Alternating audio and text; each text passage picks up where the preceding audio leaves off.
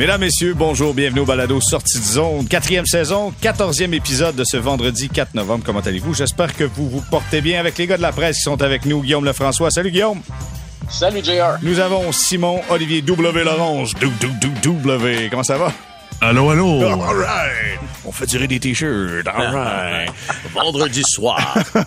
en direct du Fuzzy. OK. Et ce que vous avez entendu, la voix de l'homme, c'est Jérémy Filosa qui est là. Salut Philo. Salut. Bon, messieurs, euh, débutons immédiatement. Hier, dans cette défaite de 3-2 du Canadien en prolongation face aux Jets de Winnipeg, euh, c'était retour au jeu de Joel Edmondson. Écoute, ça fait du bien de le voir là. Euh, il y avait beaucoup d'adrénaline pour lui. J'imagine que ça n'a pas trop paru son inactivité, mais clairement, c'est un ajout important pour la défensive du Canadien. Guillaume, ton point de vue là-dessus?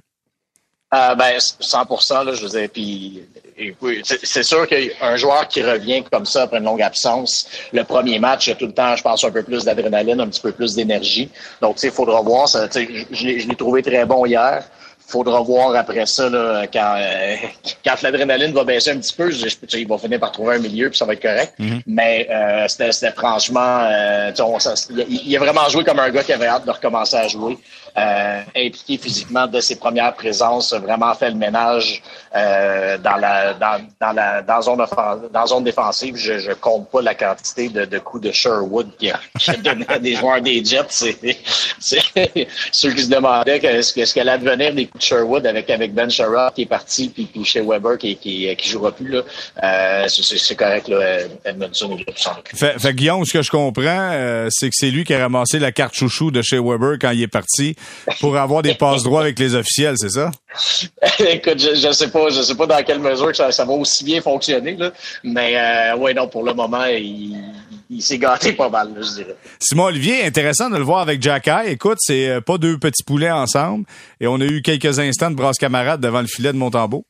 Ouais, j'ai bien aimé ça de voir ce duo-là réuni. Euh, Jack, Jack du côté droit, ça n'a pas été ce que je décrirais comme un immense succès. Puis d'ailleurs, ils ont, ils, ont, ils, ont, ils ont, inversé en cours de rencontre. Mais oui, je trouve que je pense que pour Jack ça peut être une influence extrêmement positive. Ça peut être un partenaire qui a beaucoup à lui apprendre. Peut-être plus sans méchanceté qu'un Chris Weidman. Mais ce que j'ai beaucoup aimé, moi, surtout, c'est de voir un Edmondson qui était prêt clairement à revenir au jeu. 21 minutes, deuxième défenseur le plus utilisé hier soir. Euh, le Canadien avait aucune raison de précipiter son retour. Partant dans, pour le voyage avec seulement sept défenseurs, Edmondson étant le septième, euh, on, peut, on peut comprendre qu'il y aurait peut-être une possibilité qu'il joue avant, mais on a vraiment attendu qu'il soit prêt. Puis visiblement, l'expérience est déjà probante. Fait ça, je pense pas que ça, ça fait pas de la défense du Canadien une défense élite, mais néanmoins, je pense que ça va apporter beaucoup, beaucoup de stabilité, puis ça, ça, peut juste être positif. Ah, tu vois, Simon Olivier t'amène ça, ça fait pas du Canadien une défense élite. Par contre, c'est une défense qui a tenu son bout dans ce voyage-là. Là, tu ramènes Edmondson là-dedans, à un moment donné, euh, tu auras Matheson qui va arriver, euh, Philo il y aura des grosses décisions, de grosses décisions pour euh, pour Martin Saint-Louis en défensive. Wideman a déjà sauté son tour. Ben écoute, on va prendre un autre joueur à qui on qui va sauter son tour, puis après ça qui va être malade, puis après ça qui va revenir, puis il va se faire tasser lui aussi, puis on sait même qu'on va régler le problème encore une fois. Non, je fais des blagues. Qu'est-ce que tu veux dire là? Non mais je peux te rembarquer là-dessus tout Ah vas-y, ben oui, ben, euh, ben regarde, je sais que c'était écoute, je comprends la frustration de Martin Saint-Louis euh, quand la question lui a été posée sur Dadonov et tout ça. Reste que tabarouette de tabarouette, s'ils comprennent pas pourquoi on est confus là-dedans, puis qu'on demande juste à savoir qu'est-ce qui se passe, tu sais, je veux dire, la frustration de, Martin Saint-Louis la semaine dernière, elle est peut-être justifiée, mais notre notre intérêt et notre devoir de poser des questions sur ce dossier-là est aussi équivalent. Donc, je, je, reste dans le dans le néant par rapport à ça, mais pour juste, juste prendre quelques instants, juste pour préciser quelque chose. J'écoutais François Gagnon il y a dans euh, à RDS euh, lors du reportage qui faisait la précision sur la liste des blessés. Tu sais, qui a le droit d'être sur la liste des blessés? Est-ce que la Ligue nationale surveille ça? L'explication est fort simple, c'est que oui, la Ligue nationale surveille ça, mais il y a une différence entre être blessé, un bras cassé et être inapte à jouer. Tu sais, quand tu ne peux pas jouer, euh, tu peux embarquer sur la liste des blessés. C'est ce qu'on a fait dans le cas de Dadonov. Maintenant, bon, écoute, je pense que c'est un peu pelletage par en avant parce qu'on sera confronté au, même problème plus tard, mais il semblerait qu'on a des solutions à l'infini. Fait à, partir de là, euh, écoute, t'as, les gars que t'as, puis il va falloir rentrer Matheson dans tout ça. Euh, Guillaume, je sais pas, est-ce que ça va devenir un gros casse-tête, tu penses, selon toi? Ben euh, oui, mais tu sais, comme tu dis, c'est pas les solutions sont pas non plus euh, inatteignables, sont, sont, sont, pas inaccessibles. Je veux dire, premièrement, Evgeny Dadonov, si tu le mets au balotage, si tu considères que si tu dois faire une place, tu le mets au balotage, pense que personne va, va, va le ramasser. Là. Ça, ça, ça c'est pas très compliqué. Après ça, il y a une question de gestion derrière ça. Si tu le mets au balotage, c'est pour l'envoyer à Laval. Est-ce que tu veux envoyer, euh, si ça ne tente pas plus qu'il faut que ça, pas plus qu'il faut d'aller à Laval, est-ce que tu veux envoyer un vétéran qui va bougonner euh, dans ton club école avec les espoirs? Peut-être pas. Donc, c'est pour ça qu'il y, a toute une question de gestion de personnel, mais ça donne aux Canadiens jusqu'à mardi pour soit faire une transaction ou sinon, évidemment, si un, si un, si un des attaquants se blesse là, ben, ça ça, ça, réglerait le problème en soi, mais sinon, comme tu dis, ils font juste acheter du temps acheter une semaine, puis euh, euh, c'est ça, le, problème ne disparaît pas pour le moment. On va y revenir d'ailleurs sur le joyeux monde des rumeurs là, entourant le Canadien et des transactions euh, potentielles. Philo, je t'ai coupé un peu le sifflet. Je veux juste continuer sur Samuel Montambeau. dans le match d'hier, écoute, il a offert toute une performance, puis il est solide depuis le début de la saison. Extraordinaire. Hier, vraiment, là, tu sais, le match du Canadien a été correct. Là, je veux dire, tu perds en prolongation, mais rien de tout ça n'existe si Montembeau connaît pas la performance qu'il a eu hier. Il a été fumant. En troisième période, il a, il a volé des buts sûrs. En deuxième période aussi. Euh, je suis vraiment impressionné puis vraiment content pour lui parce que l'année passée, tu sais, euh, premièrement, il était pas à 100%, il était blessé. souvent, j'ai trouvé qu'il avait été laissé pour compte. honnêtement, euh, on l'a abandonné à plusieurs reprises. Puis les autres gardiens aussi, mais notamment Montembeau qui, qui a passé une séquence je pense, de trois mois sans gagner un match, mhm. si je me souviens bien. Euh, puis je suis content de la gestion des gardiens de but. sais, on n'attend pas qu'il y ait deux matchs en deux soirs pour départager le travail. Est-ce qu'à un moment donné, ça va nous amener à un, deuxième départ consécutif pour Montembeau? Peut-être. Peut-être, euh, mais jusqu'à maintenant, ça tient devant la cage. On suit le plan. Là. on suit le plan. Puis peut-être à part un ou deux matchs où ça a été un petit peu plus difficile. Pour le reste, les gardiens donnent à l'équipe une chance de, se battre pour la victoire. On peut pas leur en demander plus. Là. Euh, Simon Olivier, euh, notre collègue Danny Dubé disait dans le match hier que tu sais Montembeau présentement garde les buts comme un potentiel numéro un. Est-ce que tu le vois de cette façon-là, Montembeau, comme un potentiel numéro un? Ben là, écoute, tu mets dans une drôle position parce que je pense pas que je vais venir sur ce micro-là dire que Danny Dubé euh, a pas raison. mais euh, je, vais être franc avec toi, moi je vois pas ça. Euh, Montembeau, c'est pas un gardien qui a dominé à aucun niveau dans, dans sa vie. Là. Je, vraiment, je regarde ses statistiques euh, jusqu'au jusque dans les juniors et euh, même s'il y a eu des fiches gagnantes avec l'Armada, c'est quand même un gardien qui a toujours été autour de 900, parfois moins, et dans la Ligue américaine et dans la Ligue nationale après. néanmoins, est-ce que c'est pas du tout un mauvais gardien de but? C'est un gardien de but qui appartient à la Ligue nationale et euh, je veux dire, cette saison, ce qu'il réalise, c'est, je pense que ça ouvre les yeux de bien des gens. Et mine de rien, là, à, à 5 contre 5, c'est quand même ce qui est une phase du jeu qui m'intéresse beaucoup parce que ça enlève l'avantage numérique où les gardiens sont malmenés ben il, il, est à 940 de taux d'efficacité. C'est sûr que c'est sûr que c'est juste en quatre matchs, mais c'est très très très positif. Puis je suis 100% d'accord avec ce que Philo a dit de dire, ben c'est que j'aime la gestion que le Canadien fait de ses gardiens cette saison. Martin Saint-Louis en avait parlé dans les entrevues avant la saison que peut-être que si c'était à refaire, il referait pas comme l'an passé de donner tous les matchs à Allen et, et que peut-être qu'il balancerait plus. Puis c'est ce qui arrive. En tout cas, je pense que ça sert bien l'équipe. Puis moi aussi, je suis d'accord, je suis content pour Montembeau qui a travaillé extrêmement fort pour se retrouver là, puis qui présentement connaît succès. Euh, l'autre chose, euh, oui, l'autre chose qu'il faut pas oublier pour Montembeau, c'est que, tu sais, oui, c'est seulement quatre matchs, mais tu sais, il n'y a pas nécessairement un calendrier facile non plus. Il y a eu trois de ces quatre matchs sur la route. Euh, départ à Buffalo, puis bon, les, les sabres, euh, qui c'est peut-être pas encore désespérant en Coupe Stanley, mais c'est la deuxième attaque de la Ligue nationale en ce moment. Euh, donc après ça, tu as eu les Pingouins, septième attaque de la Ligue. C'est, il n'y a, pas eu, euh, c'est pas comme s'ils ont donné là, les, les, les, les, matchs faciles, des matchs à domicile, tout ça. Donc, euh, tu sais, c'est vraiment, euh, c'est vraiment une des surprises de la saison jusqu'ici du Canadien, la, la Montembeau. Et ça nous amène à souligner le travail collectif en, collectif en défensive. Tu sais, on avait une multitude de points d'interrogation. Edmondson arrive dans le match hier, première période, bloque quatre lancés. David Savard, depuis le début de la saison, il bloque des lancers en quantité industrielle. Ça veut dire qu'on joue bien quand même aux alentours des deux gardiens but chez les Canadiens, Philo? Écoute, hier, par contre, il y a eu beaucoup de bonnes chances de qualité pour les des, Jets. Ouais, oui, écoute, des deux côtés, je te dirais, à un moment donné, c'était le festival du revirement. Je pense que Montembeau a fait la différence. Là. Honnêtement, c'était pas catastrophique défensivement, mais je pense qu'il a fait la différence. Et tu sais, tu parles du jeu défensif. Souvenez-vous qu'au premier match, on avait tous écarquillé les yeux quand on avait vu les minutes de jeu de Goulet et de Savard. On s'est mhm. dit, hum, ça pourra pas durer puis, éternellement. Et là, Edmondson arrive. Il a pas joué de l'année. Moi, je me dis, oh, putain, on va le faire rentrer tranquillement. 21 minutes. Oublie ça, là. Ah ouais, let's go. Il n'y a, pas- y a pas de retour au travail progressif, là. C'est tu rentres, tu rentres. Tu rentres, tu rentres. Écoute, si ça fonctionne, tant mieux, mais c'est un peu à l'inverse des nouvelles tendances de la Ligue nationale où, tu sais, on essaie de faire plus attention, surtout sur des... On sait qu'il y a encore beaucoup de hockey à jouer d'ici la fin de l'année, mais bon, voilà. Ça nous rappelle Brad. Marchand qui, qui rentre dans le jeu, qui en marque deux. le- mais il joue pas un 2 en 2. On l'économise de cette façon-là. voilà, exactement. Et c'est ce qu'on fait avec. euh, on avec- dirait que les rotations chez le Canadien, tu, tu me parles de ça, mais j'ai eu cette réflexion-là cette semaine, moi qui couvre beaucoup le soccer, j'ai eu l'impression que les, les rotations de joueurs, ça ressemblait plus à ce qu'on fait au soccer. C'est- pas nécessairement au mérite, mais là, c'est comme, hey, toi, t'as joué deux games cette semaine, tu vas on aller te calcule le temps. c'est ça, tu vas aller te reposer pour cette game-ci, puis tu vas revenir plus Bon. frais, puis Si on fait ça au hockey comme au soccer, tu vas être capable de chialer comme faut, là. oui, Parce c'est que tu vrai. fais que ça, chialer au Non, soccer. mais je suis pas qu'est-ce qu'il habitué. fait, les rotations? Il fait pas ses rotations. Non, mais il je suis pas habitué au hockey de voir un gars sur la première ligne, puis deux jours plus tard dans les estrades. C'est c'est pas habituel.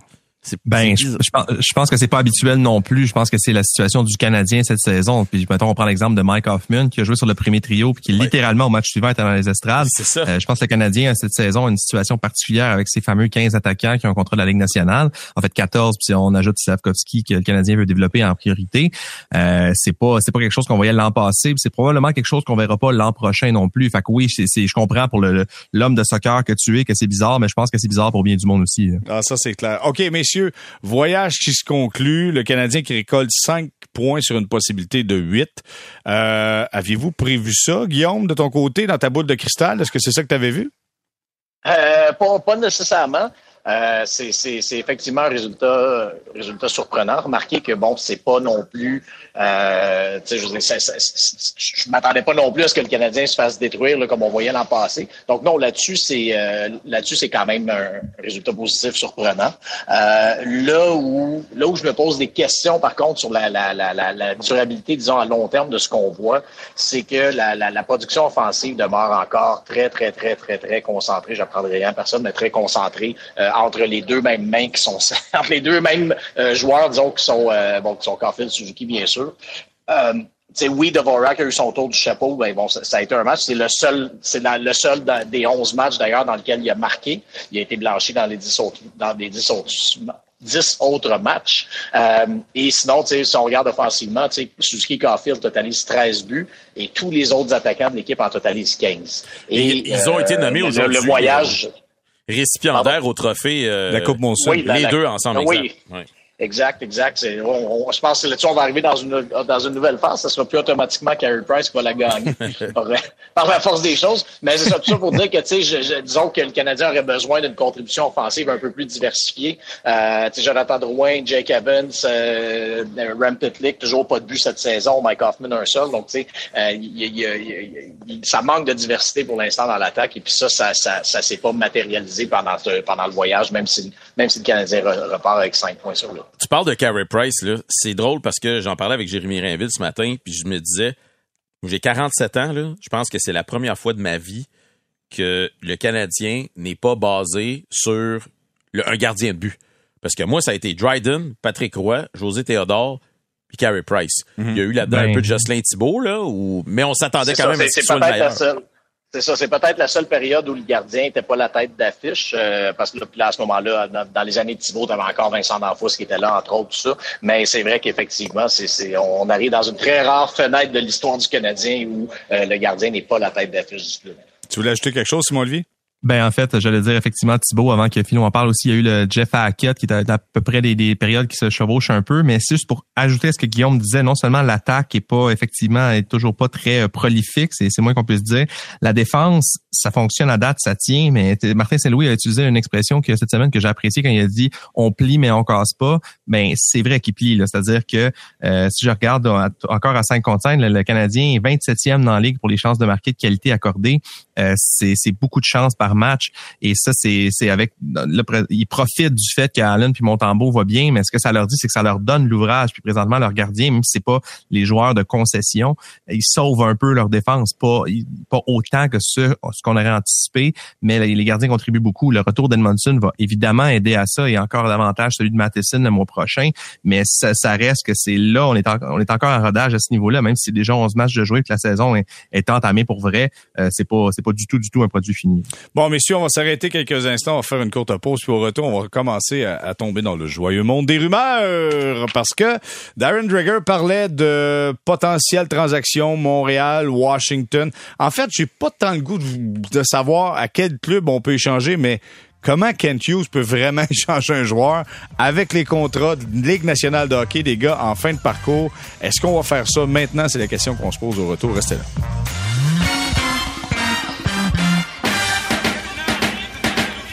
On est de retour au balado Sortie de zone quatrième saison, épisode 14. Guillaume Lefrançois qui est là, Simon Olivier Lorange et notre collègue Jérémy Filosa.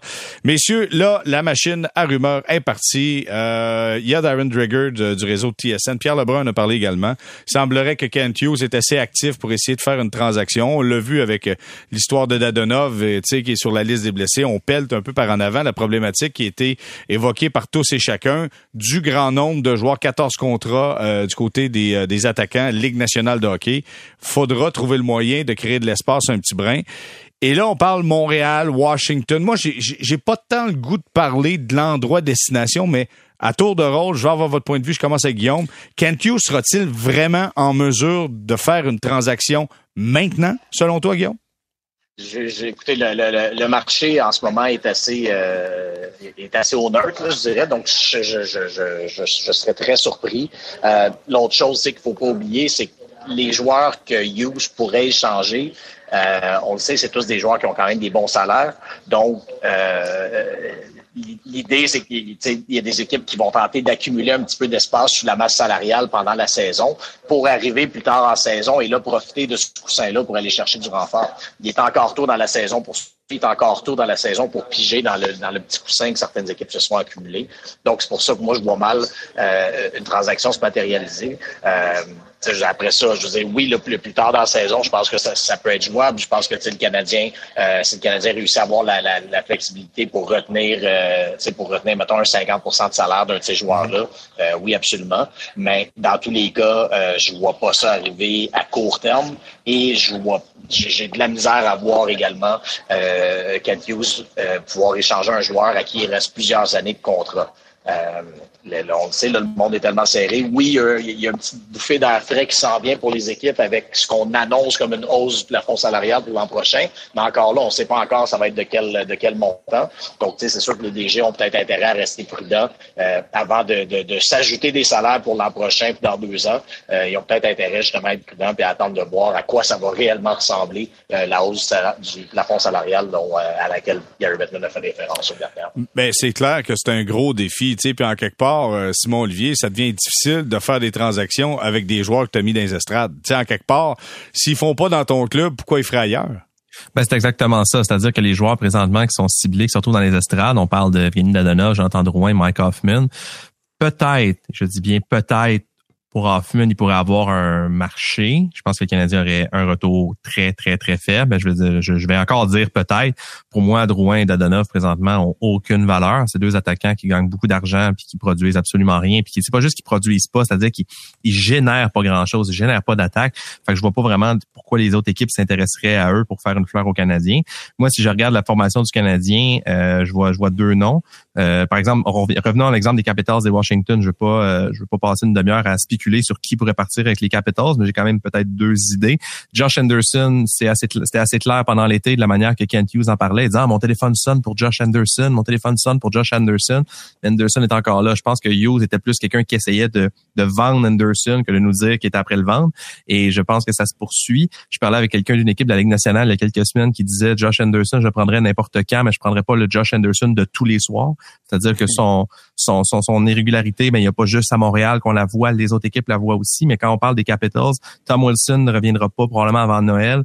TJ aussi, TJ Oshie est blessé indéfiniment. Fait que peut-être qu'un allié peut aider, mais encore là, lui aussi, les quatre autres années à son contrat, c'est pas sexy, puis les Capitals sont déjà très serrés au niveau de la masse salariale. L'autre que je verrais, c'est peut-être Christian Novorak, mais encore là, je, je pense que c'est un joueur qui peut, qui, qui peut un joueur de centre polyvalent qui joue dans les deux côtés de la patinoire, qui peut avoir une valeur, mais lui aussi à 4 millions et demi, un joueur qui a quoi, qui a, qui a effectivement trois buts, mais que c'est ses seuls buts, peut-être ses seuls points cette saison. J'ai pas le, je regarde la liste rapidement. Vorak, Vorak, Vorak, qui a quatre points, trois buts, une passe. Euh, c'est pas, euh, c'est pas mirobolant. Fait je sais vraiment pas qu'est-ce que qu'est-ce que Ken Hughes peut faire présentement parce que comme a dit Guillaume, c'est pas le moment de l'année où c'est florissant. Disons que les possibilités sont pas euh, sont pas infinies. Philo, puis l'autre chose que j'ajouterais euh, que j'ajouterais avec Dvorak puis, puis Anderson, ces deux cas-là précis, c'est que comme c'est des joueurs à qui il reste plusieurs années de contrat, ben ça devient plus difficile de retenir une partie du salaire parce que dans une transaction quand tu retiens du salaire, c'est pas juste pour l'année en cours, c'est pour toute la durée du contrat. Donc tu sais Dvorak si tu, dis, que tu retiens euh, je sais pas moi 33% plus ou moins un million et demi, mais c'est trois ans de ça. Puis Anderson, c'est cinq ans. Lui, c'en est pour cinq ans. Donc, c'est un pensée bien parce que là, c'est bien beau. Là, cette année, le Canadien n'a pas d'objectif à court terme, mais je vous dirais peut-être que dans deux ans, ça, serait fatigant d'avoir un 2 millions d'un joueur comme ça qui traîne sur la, sur la masse et qui sert à rien. Mais, aussi, si je peux, si je peux juste rajouter en, en, 10 secondes. J'ai essayé de euh, rentrer Philo, là, parce qu'il est en train de s'endormir. Non, non, non, il, dort, il dort sur le coin de la chaise. Attends, M. Philosa, attendez, on va arriver à vous dans quelques instants. Vas-y, promis, promis, ce sera pas long. On parle beaucoup dans une perspective, le Canadien qui essaie de se départir de joueurs. Peut-être que Kent Hughes magazine des joueurs aussi. Là, on parle beaucoup de la défense, des jeunes défenseurs. Je suis pas sûr que le Canadien veuille nécessairement garder quatre défenseurs recrues toute la saison à Montréal. Fait que peut-être que c'est quelque chose qu'on n'a pas une brèche qu'on n'a pas réussi à, colmater au camp d'entraînement, mais peut-être qu'on va vouloir un droitier qui peut puisse qui puisse mieux aider l'escouade que Chris Weinman présentement. Peut-être aussi que ça se poursuit de ce côté-là. Donc, il y, a, il, y a, deux manières de voir ça. Et Philo, c'est à toi. All right. non, non, il n'y a pas de problème. Les gars, vous temps de vous réveiller. Vous avez des choses intéressantes à dire. Non, je dormais pas. J'étais en train de regarder euh, les faits. Donc, j'étais en train de m'informer euh, à savoir qui, quoi. Mais on n'échange pas ça un gars qui marque trois buts dans un match. Dis là, on n'échange pas de Vorak. C'est notre meilleur marqueur dans un match. Euh, ouais, ouais, ouais, ouais. Non, euh, j'ai pas vraiment d'opinion là-dessus. Mais ce que je dirais, c'est que sais, on est rentré dans cette saison-là avec trois attaquants dont qui étaient à la dernière année de leur contrat. Tu euh, Sean Monahan, Jonathan Drouin et Evgeny Dadonov. Tu sais, moi, je pense que comme les gars ont, expliqué, ça va être très difficile de passer ces gars-là dans des transactions. Euh, par contre, j'en aurais choisi un, probablement Dadonov, et j'aurais probablement racheté son contrat. Je, peux, mm. je comprends que tu peux pas aller voir le propriétaire pour lui dire euh, rachète tous ces contrats-là. Tu sais, on a quand même déjà Carey Price qui est sur la liste des blessés et tout ça. Mais moi, j'en aurais choisi un, j'aurais dit, OK, garde, on choisit, on tranche Dadonov, on ben, rachète son contrat. Mettons, tu connais, t'as de la douleur pendant une saison ou t'étires le problème pendant deux ans. T'sais. Ouais, mais sauf qu'à moindre coût. C'est à peu près un, un million et demi sur deux pour chacune des deux prochaines années, cette année et l'année prochaine. Mais ça donne au moins à l'entraîneur un petit peu de flexibilité. Moi, je pense qu'ils vont être obligés d'en avaler un contrat. Là, c'est pas par un rachat de contrat. Peut-être que ça va être tout simplement par le balotage, puis ça va être des gars que tu vas envoyer dans la Ligue américaine, malheureusement. Donc, euh, je pense pas que ça passe par une autre équipe, la solution. Mais si je peux te, juste apporter une nuance là-dessus, passer par la Ligue américaine, ben c'est il y a un maximum d'argent qu'on peut enlever. Fait, par exemple, si Dadona ça va dans la Ligue américaine, présentement son salaire il pèse de 5 millions, sa masse salariale, là j'ai pas le chiffre exact pour cette saison, mais c'est entre 1 million et 1 million 25, la somme maximale qu'on peut enfouir dans la Ligue américaine. Donc mm-hmm. il y aurait une économie mais pas substantielle. C'est la clause Carl Osner, je pense. C'est ça. c'est pas mal ça. Fait que c'est, le propriétaire qui avale euh, les pertes. Ça. Voilà. Hey, messieurs, avant qu'on, qu'on, qu'on quitte chez Guillaume, tu dois quitter là. Juste, le Canadien va affronter les Golden Knights de Vegas. Puis tu sais, ici à Montréal, on, on, écoute, on a tellement passé de temps et gaspillé de salive sur le développement des jeunes joueurs. Les Golden Knights de Vegas présentement euh, sont bons premiers dans, dans leur division avec 10 euh, victoires, 2 défaites. Et il y a seulement deux joueurs qui ont été soit repêchés ou développés par l'organisation. Il y a Hag et White Cloud. White Claude, d'un gars de la NCA, joueur autonome, agent libre qu'on a signé, et Hag, qui est deuxième ronde en 2017. Le reste, là, ça vient de partout à travers la Ligue nationale de hockey. Comment c'est ça que si on, est en train de virer fou avec le développement, puis Vegas, eux autres, ils se pognent des gars à gauche pas à droite, Guillaume, et ça fonctionne? oui, ben c'est effectivement ça, ça fonctionne, mais maintenant, sais, faudra voir euh, la, durabilité, disons, là, du, du, du modèle aussi. Euh, je, pense qu'il n'y a aucun doute que Vegas, euh, Vegas, est, dans le fond, gère encore les conséquences de son incroyable première année, parce que ça, ça, ça amenait un changement des objectifs, tout ça. Mais je veux dire, après ça, est-ce que de dire qu'on a là un modèle qui, qui, qui fonctionne, je suis pas prêt à dire ça. Je pense que c'est plus une situation qui a émané de, de, circonstances particulières et euh, on, on, on, y revient, mais également d'un DG qui avait joué ses cartes à merveille parce que euh, parce que c'était une première expansion de la Ligue nationale depuis longtemps et, il y avait des règles très avantageuses qui ont été mises en place, là, et, et les autres DG étaient pas prêts pour pour ces règles-là. Mais c'est ça, là, je suis pas, je, je pense quand même que les équipes qui prennent la peine de, cultiver leur jardin, euh, d'accumuler les choix de repêchage, je pense quand même qu'à terme, c'est une stratégie qui est, qui, qui est davantage porteuse. Bon, ben parfait, messieurs, on va faire une courte pause là-dessus. Guillaume, on te remercie, on te souhaite, euh, euh, te souhaite une excellente journée, tiens, tant qu'à être là. Excellente journée, puis au plaisir de se reparler dans le balado, Guillaume. Certainement. Voilà, on s'arrête quelques instants. Pour retour, on va se parler de, du Canadien qui, dans quelques années, pourrait affronter le Deadpool d'Ottawa. Restez là.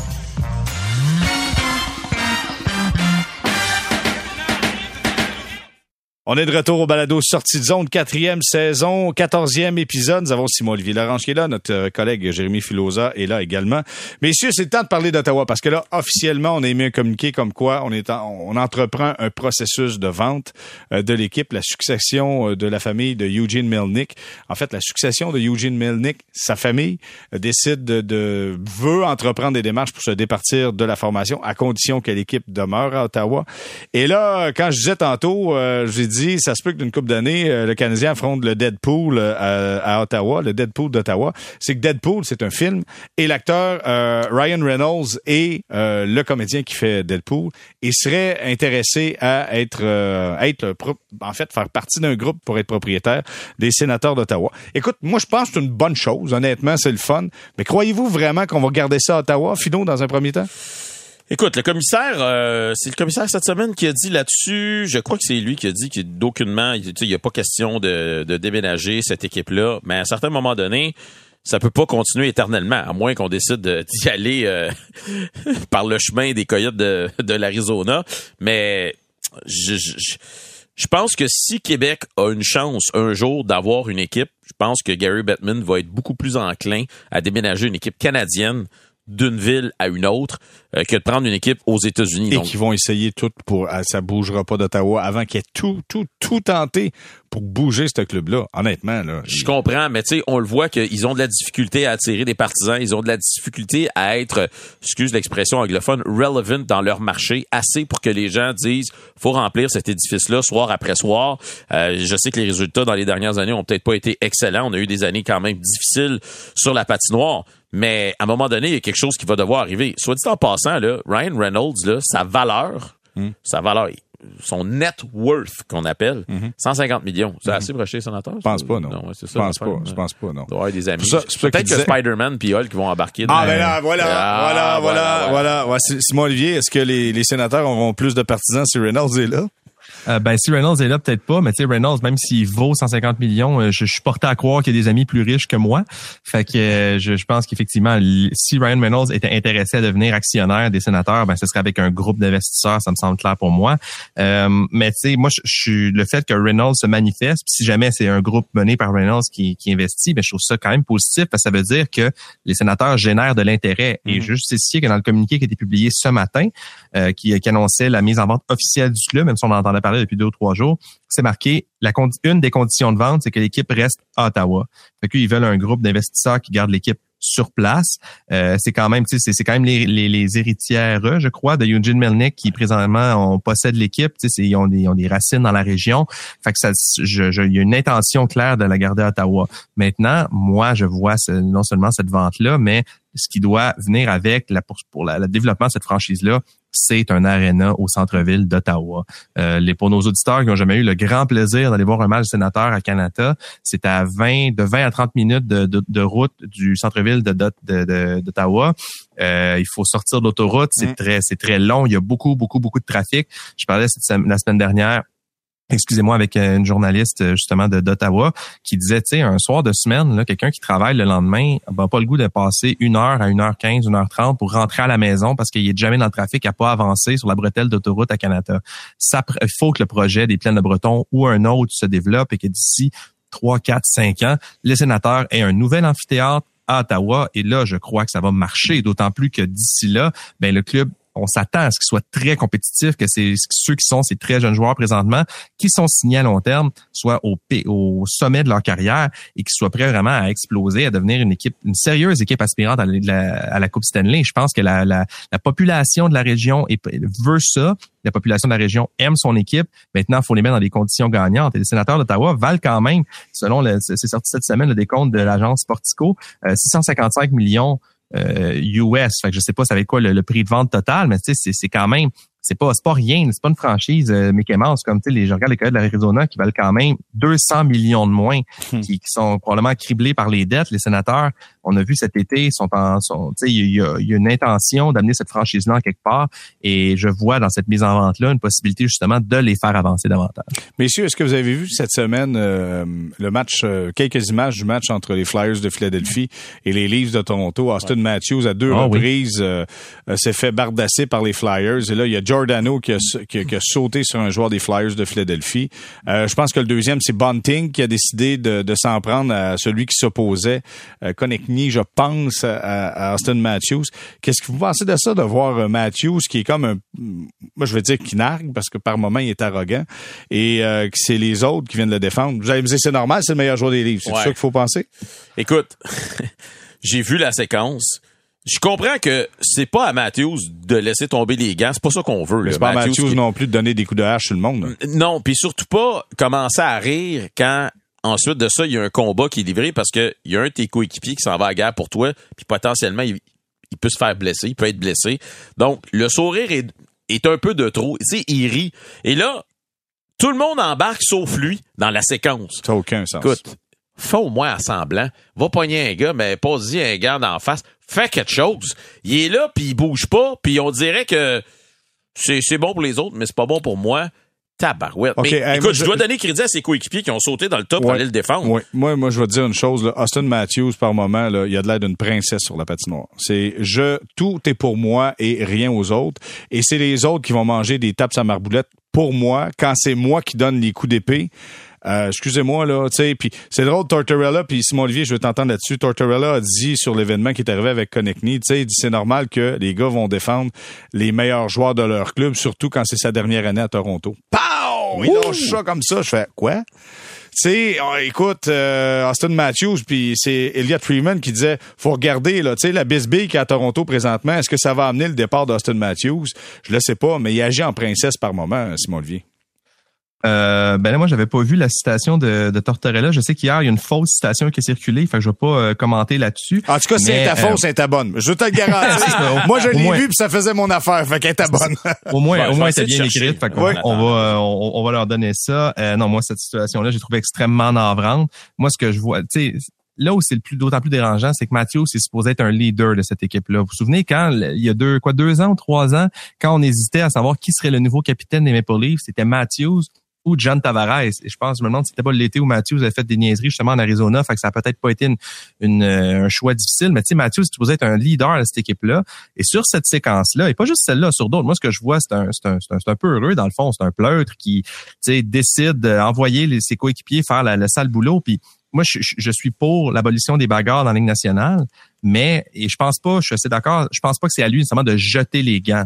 Mais quand la, la, la, quand, pour parler français, quand la malle pogne c'est une patinoire, ben je pense que c'est sa responsabilité, surtout en voyant ses coéquipiers se sacrifier pour lui, ben d'embarquer puis de faire quelque chose. Et il a pas fait ça. Et son fameux sourire, moi j'ai revu le sourire qu'il avait fait, je sais plus à quel joueur du Canadien dans la série de 2021 au premier tour, et euh, ça, ça, avait choqué beaucoup de monde. Et quelques une semaine plus tard, les Maple Leafs étaient en vacances.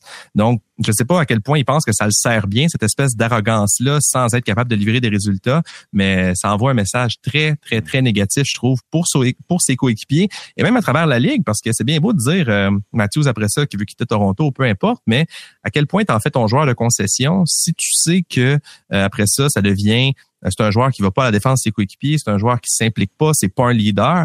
Est-ce que tu donnes 12 millions à ce gars-là? Parce que ça va être ça son prochain contrat, ça va être un contrat à la McDavid. On sait à quel point c'est un bon joueur, mais est-ce que c'est un bon joueur d'équipe? C'est, c'est pas mal moins clair. En tout cas, Simon Olivier, quand tu te fâches, tu utilises des bons mots, un pleutre. J'aime bien. tu sais, c'est pas, c'est pas le genre de langage que j'aurais utilisé, mais un pleutre, je pense que ça le définit très, très bien. Moi, je, écoute, ça m'a, ça m'a jeté à terre. Je viens de voir une citation de Tortorella, mais d'après moi, c'est, ça se peut pas que ce soit une vraie citation. Tu sais, ça a l'air d'un site, euh, En tout cas, je l'ai pas- vu passer cet pas après-midi. crédible. Je l'ai vu repasser cet après-midi, puis je l'ai utilisé parce que, ça, puis souvenez-vous, dans le dernier balado, vous étiez pas là, les gars, mais je, je disais ça, tu sais. J'ai dit peut-être que quand on arrivera dans deux ans, Gary Bettman voudra se servir d'Austin Matthews pour relancer le hockey en Arizona comme Wayne Gretzky l'a relancé en Californie, tu sais. Et Matthews va en marquer pareil 40-50, puis quand t'es sous, euh, euh, t'as t'as pas à faire face aux journalistes à tous les jours comme Toronto, puis t'es en, en, en Arizona, c'est beaucoup plus relax pour un gars qui haït pas trop ça des fois, c'est la coulée douce. Selon moi, c'est mon opinion, mon point de vue. Écoute, je suis sur un site qui s'appelle flyersinsider.com. Fait que déjà, hmm. mais je vois une citation de Tortorella. Je ne sais pas si c'est vrai, mais il y, a un autre bout à l'histoire. Là. Je, je sais pas si tu l'as non, lu. Là. non. Regarde, je te lis la citation comme telle que rapportée par ce site, là, que je sais pas s'ils sont crédibles ou pas. What do you want me to say? It's classless. He's got no respect for the game. He'd probably ask for a million dollars to block one shot. Sitting there smiling and drinking his bio steel. There's no steel in Matthews. Clown show. Mais là, Non, je pense que cette citation-là, je pense que c'est celle-là qui avait été. Encore euh, là, je l'haïs pas, moi, celle-là. je l'haïs pas. Elle est pas vraie, mais Ouais, au moins, c'est ça. c'est Je intéressant. pense Hey, Mais dans le fond, même si Tortorella l'a pas dit, si c'est ce que tout le monde pense, Ouais, ça peut être une opinion valable. pour toi, Jérémy, il y a pas de problème. Exactement. Messieurs, on va s'arrêter là-dessus. Je vous dis un gros merci d'avoir été là et euh, on vous salue. Simon Olivier Larange, toujours un plaisir. Merci d'avoir été là. Merci à toi. Euh, Philo, toujours le fun. Merci beaucoup, Philo. à la prochaine. Nous, on se donne rendez-vous lundi prochain pour l'épisode 15 du balado Sortie de zone.